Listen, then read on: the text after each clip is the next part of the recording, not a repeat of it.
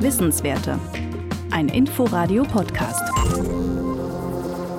Heute erhält Deutschland die ersten Lieferungen des Corona-Impfstoffs Novavax. 1,4 Millionen Dosen sollen in der ersten Tranche geliefert werden. 70.000 davon für Berlin und 42.000 für Brandenburg. Die Gesundheitsminister und Ministerinnen der Länder haben sich dafür ausgesprochen, diesen Impfstoff erstmal nur den ungeimpften Beschäftigten im Gesundheitswesen anzubieten. Denn mit Novavax verbindet sich ja auch die Hoffnung, einige Impfskeptiker und Skeptikerinnen dann doch noch von einer Impfung überzeugen zu können. Habe Axel Dolloff hier, das ist unser Inforadio Wissenschaftsredakteur. Axel, wie funktioniert dieser neue Impfstoff und was unterscheidet ihn von den mRNA-Impfstoffen? Ja, es ist ein Impfstoff auf Proteinbasis, der das Immunsystem anders aktiviert als die bislang zugelassenen Impfstoffe, also die mRNA und die Vektorimpfstoffe. Novavax wird ja oft auch als Totimpfstoff bezeichnet, was streng genommen nicht ganz korrekt ist. Er enthält zwar winzige Partikel des Spike-Proteins des Covid-19-Erregers SARS-CoV-2, dabei handelt es sich aber nicht um abgetötete Virusbestandteile, die aus dem Coronavirus gewonnen werden, sondern das Protein wird im Labor hergestellt und dann in Insektenzellen vermehrt. Der Körper wird also mit Kopien des Spike-Proteins geimpft, statt dieses Spike-Molekül selbst nachzubilden, wie bei den mRNA-Impfstoffen.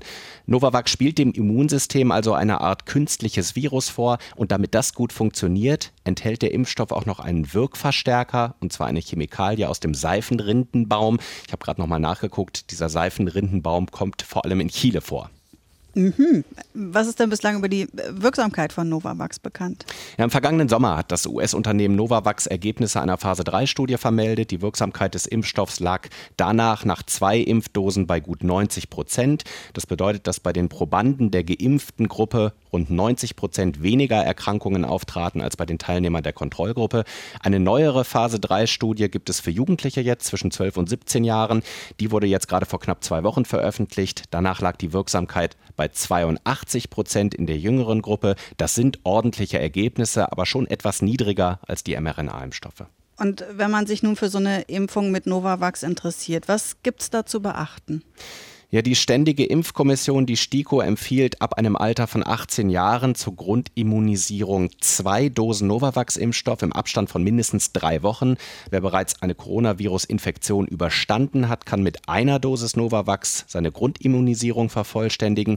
Wichtig, für Auffrischungs-, also sogenannte Booster-Impfungen sind derzeit nur mRNA-Impfstoffe zugelassen, der Novavax-Impfstoff hingegen noch nicht, nur in Ausnahmefällen. Und auch bei Novavax können Impfreaktionen auftreten, aller Wahrscheinlichkeit Wahrscheinlichkeit nach sogar spürbarer als bei den mRNA-Impfstoffen. Diese Reaktion kann es aber grundsätzlich immer bei Impfungen geben, egal um welchen Impfstoff es sich handelt und gegen welche Krankheit er wirkt. In der Zulassungsstudie für Novavax waren es vor allem Schmerzen an der Einstichstelle, Kopf-, Muskel-, Gelenkschmerzen, auch Müdigkeit. Das alles klang aber in der Regel nach wenigen Tagen ab.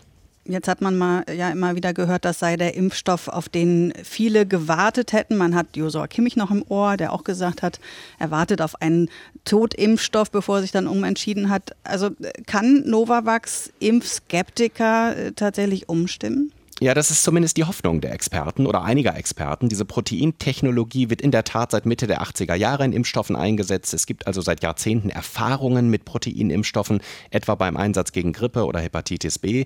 Und darin liegt, glaube ich, im Kern auch die Hoffnung. Es ist sozusagen die Nutzung einer bewährten Technologie und die soll jetzt mehr Skeptiker zur Impfung bewegen. Es gibt auch tatsächlich ein paar Daten, die darauf hinweisen. Also einige Bundesländer haben bereits Wartelisten für Novavax eingerichtet. Auch in Berlin gibt es private Impfstellen, bei denen sich bereits bereits tausende Leute vorangemeldet haben. Aber die Ergebnisse einer aktuellen Umfrage der Universität Erfurt lassen wiederum keine größere Impfbereitschaft durch Novavax erwarten.